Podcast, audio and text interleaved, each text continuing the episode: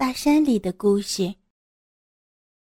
二汪村和大贵村只隔了个小山头，平时村民们来来往往的，都走一条两里多长的土路，走得慢的两个钟头也就到了，倒也方便。尤其自从二汪村通了公路，大贵村的人来的就更勤了。走到二汪村。我们就来说说村里的祸害之一——二狗子。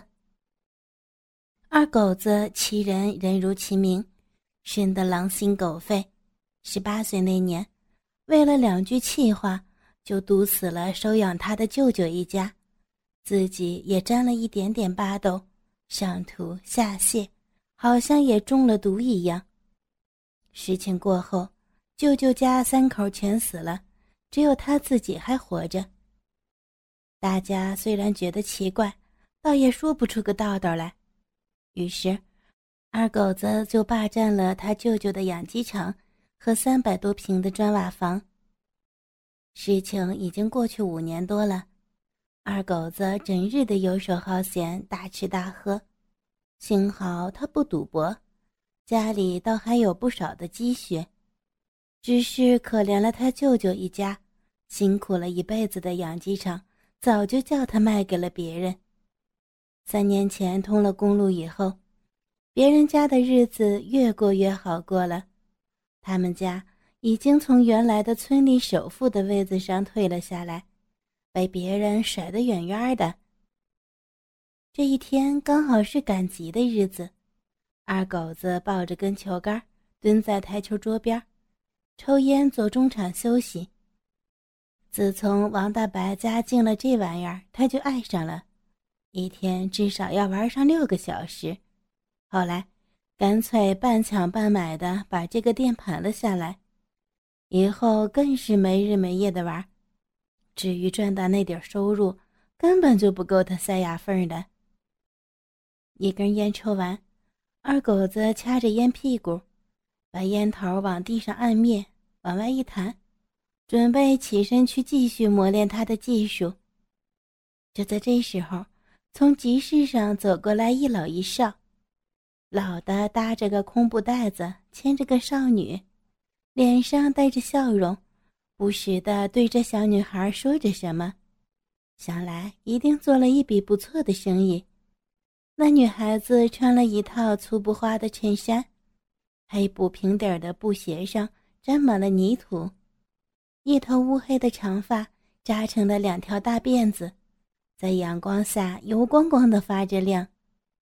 一双大眼睛水汪汪的，小巧坚挺的鼻子下边，一张朱红色的樱桃小嘴儿，粉嫩的小脸上几滴汗珠晶莹剔透。这些全拼凑在一张可人的瓜子脸上，看得二狗子愣在那里直流口水。直到他们两个人消失在人群中好一会儿了，才缓过神来，再寻找哪里还有人影，只好哀叹一声，存心又冬下，点了一根新烟，一边抽着一边想起心事来。二狗子虽然天生一根粗大的活物，但对于男女之间的事情一直没有放在心上过。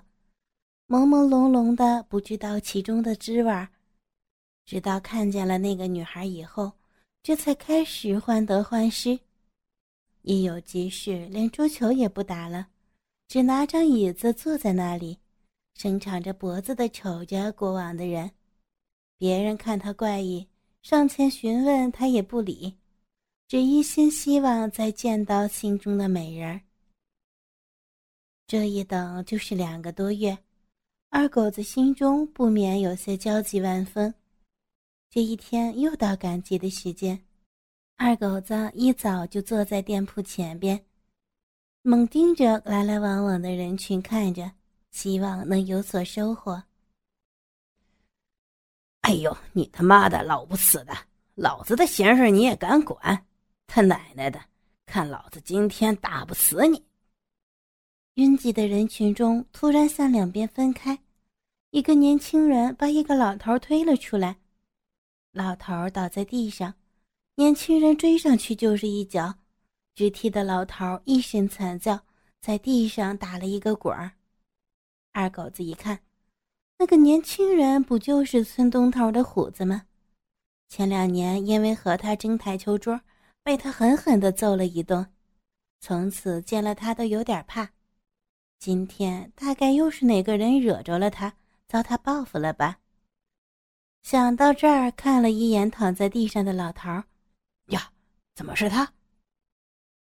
虎子俯身下去，对着老头的肚子又挥出一拳，却被人在半空中握住了手腕。哪个不长眼的混货，敢管老子的闲事啊？啊啊！是狗子哥呀！虎子凶神恶煞的转过头去，看清楚是二狗子，这才赶忙变了脸色，对着二狗子不自然的笑着。虎子呀，我看这件事儿就这么算了吧。啊，你去忙你的吧。二狗子都开口了，虎子哪敢不答应，也就站起身来，向老头狠狠的瞪了一眼，然后转身一溜烟儿的钻进了人群里，找不见了。二狗子扶起老头一问，原来是大贵村的老杨头，今天上集市卖了自己家种的几十斤玉米。想要回去的时候，刚好看见虎子在往米袋子里边添砖块，忍不住的嘟囔了几句，却被听到了，所以才发生了刚才的事情。二狗子很想问那个女孩的事情，可又不好开口，于是转念一想，急忙关了店门，硬是搀着老人一路送回了家。老杨头的家在大贵村的村西头。两三间的一个破破烂烂的小平房，也只能勉强住人。门前两米多玉米地是他全部的经济来源。二狗子帮着老杨头敲了门，来应门的正是他一直想见到的女孩。天气转凉了，女孩子穿着水蓝色的粗布蓝背心下边是同样料子的长裤。裤子虽然已经磨得有些地方反白了，倒是还没有打补丁。大概是因为在家吧，女孩并没有扎辫子，而是让头发自然的披在肩上。那头自然蜷曲的长发，看在二狗子的眼睛里，真是越发的撩人。呀，爷，你这是咋了？女孩看见老杨头一身的伤，也顾不得二狗子。急忙过去搀扶，搀到屋子里边去。哎呀，这活到几十岁喽，竟然让一个毛娃娃给打了！要不是这后生，今天呀，你爷的这条命就搁在那了。兰花闺女，快快替爷好好谢谢人家呀！兰花这才仔细的看了看二狗子，只见他虎背熊腰，浓眉大眼。一身的肌肉块也挺结实，看来是个干得了力气活的人。只是那一双眼睛怎么直勾勾的看着自己，好像不是个正经人。于是起身说了声谢谢，就去烧水做饭了。老杨头见兰花出去了，就对二狗子说：“这闺女呀，也是个可怜人。”我闺女在刘媒婆的张罗下，嫁给了东山下大岗子屯的白家。这白家嘛，原是一村之长，日子倒是过得也不错。谁知道，刚生下她没多久，山里下开大雨了，一场泥石流把村子都给淹了。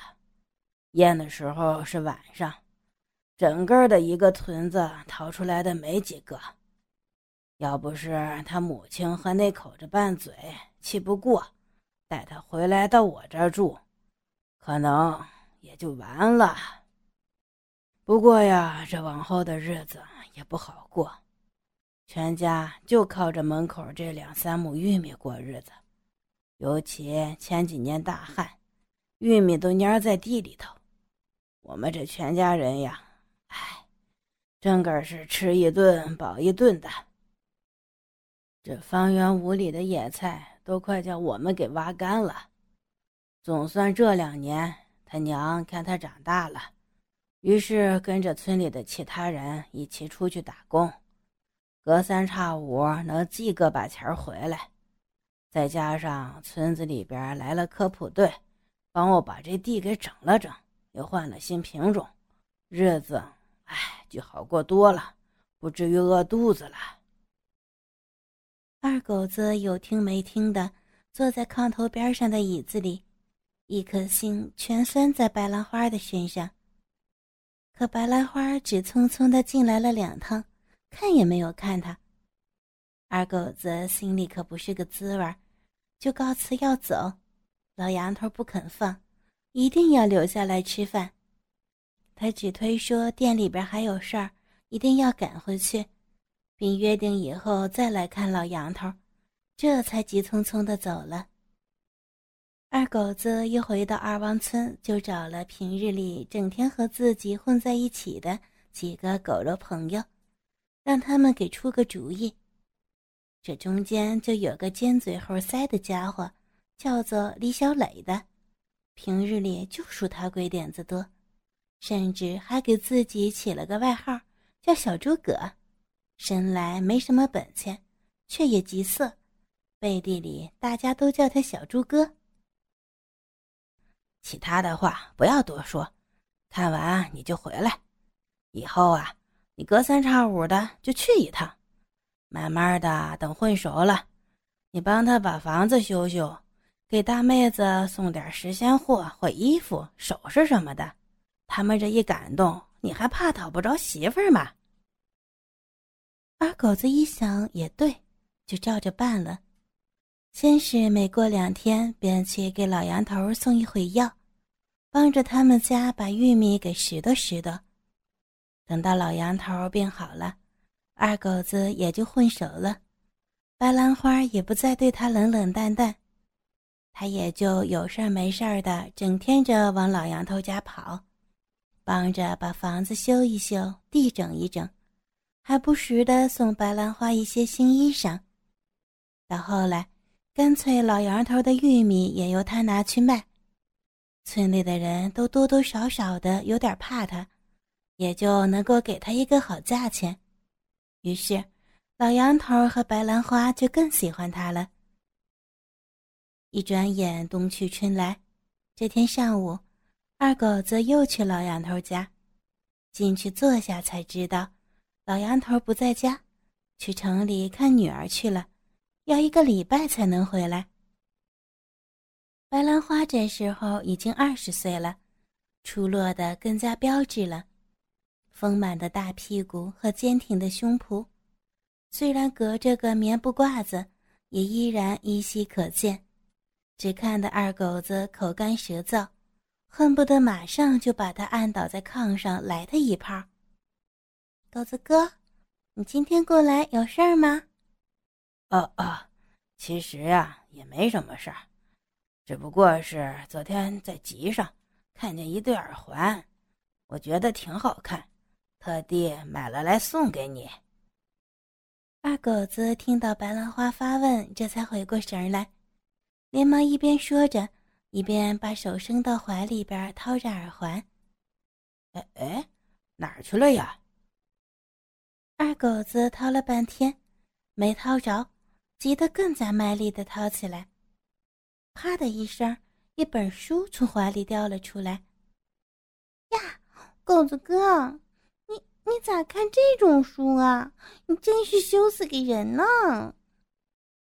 二狗子总算找到耳环，刚想递给白兰花，看到他指着地上的一本杂志，正是那天他抢王大白的《龙虎豹》黄色杂志。虽然自己的脸也有点红，但是也装着无所谓。这有啥？现在这城里的人都看这个。大商场里就有卖的，这本就是俺们村的王大白，他爹从城里去那商场给买回来的。你就别吐包子了。真的吗？那那俺娘咋从来没有跟俺说过？你娘一个妇道人家，你又是个没出阁的大闺女，她怎么会跟你说这个呀？嗨，我跟你说，城里的姑娘可不同了，每个人都看。你看看，他们不是都乐得很吗？二狗子说着，指着杂志里的一个女人给白兰花看。白兰花忍不住的看了一眼，只见画里的一个女人，眼角含春，一面揉着自己的大奶子，一面摸着自己的嫩逼，粉红色的舌头伸出来舔着自己的嘴唇，那个样子简直淫荡极了。于是连忙扭过头去，不敢再看。妹子，给送给你。二狗子把耳环塞在白兰花的手里。那对耳环是白银打的，上面还镶着白色透明的晶体，样子真是小巧可人儿。俗话说：“爱美之心，人人有之。”白兰花当然也不例外。看着这么可爱的一对耳环。急忙戴上，开心的照着镜子，心里真是满意极了。嗯，狗子哥，你对我真好，你看漂亮吗？说着转过头，想让二狗子看，却看见他仍然在看那本杂志，也不自觉的看了一眼。呀，杂志里一个女的趴在地上，雪白的大屁股翘得老高。一个男的趴在她背上，挺动着大鸡巴，在女人的逼里边进出。白兰花虽然脸红着，很羞涩的样子，却怎么也收不回自己的眼睛，跟着二狗子连看了好几页，只觉得全身发热，口干舌燥。二狗子见到白兰花的样子，回想自己看过 A 片，心想。大概这是发情了吧。于是走到白兰花身边，扶住她，假装困惑的问：“怎么了，妹子？你的脸怎么这么红？是不是是不是生病了呀？”白兰花一个没过门的大姑娘，哪里知道这些，也就伸手摸了摸自己的额头，对二狗子说：“呀，我不知道呀，狗子哥。”我就是觉着嘴巴干，心跳的好厉害，是不是？是不是得了什么病啊？哎，这病这病我知道，要不俺给你瞅瞅。好呀，狗子哥，你快点瞅瞅，看俺到底咋个了？好，俺就来给你治治。说着，低头吻在了白兰花的朱红色的樱桃小口上。嗯嗯，白兰花被吻住，只觉着浑身一软，说不出来的舒服，无力的靠在二狗子身上，双手不自觉的揽上了二狗子的腰。哦，二狗子闻着白兰花身上不断隐约发出来的体香，不仅身体一颤，低叫了一声。用舌尖把白兰花的牙齿顶开，露出一根小巧的香舌，于是两根舌头缠在一起，谁也舍不得先离开对方。白兰花和二狗子都是第一次，只觉着从来没有过的欢快，两个人紧紧搂在一起，不停地扭动身体，摩擦着对方，却没有下一步的行动。最后，还是二狗子想到了 A 片里的情节，吞了口唾沫，伸出颤颤巍巍的手，好不容易才找到了白兰花的一对娇乳，盖了上去。白兰花感觉到一股子电流打在胸口上，啊的叫了一声，接着身体一阵颤动，二狗子像是得了鼓励一样，开始隔着衣服。揉搓起两颗坚挺结实的大乳房来。嗯嗯嗯嗯嗯，白兰花长这么大，哪里经历过这种事儿？只觉得胸口越来越烫，浑身舒服的提不起一点力气来，一种说不上来却欢快无比的感觉在心里憋得慌，不发泄出来不行。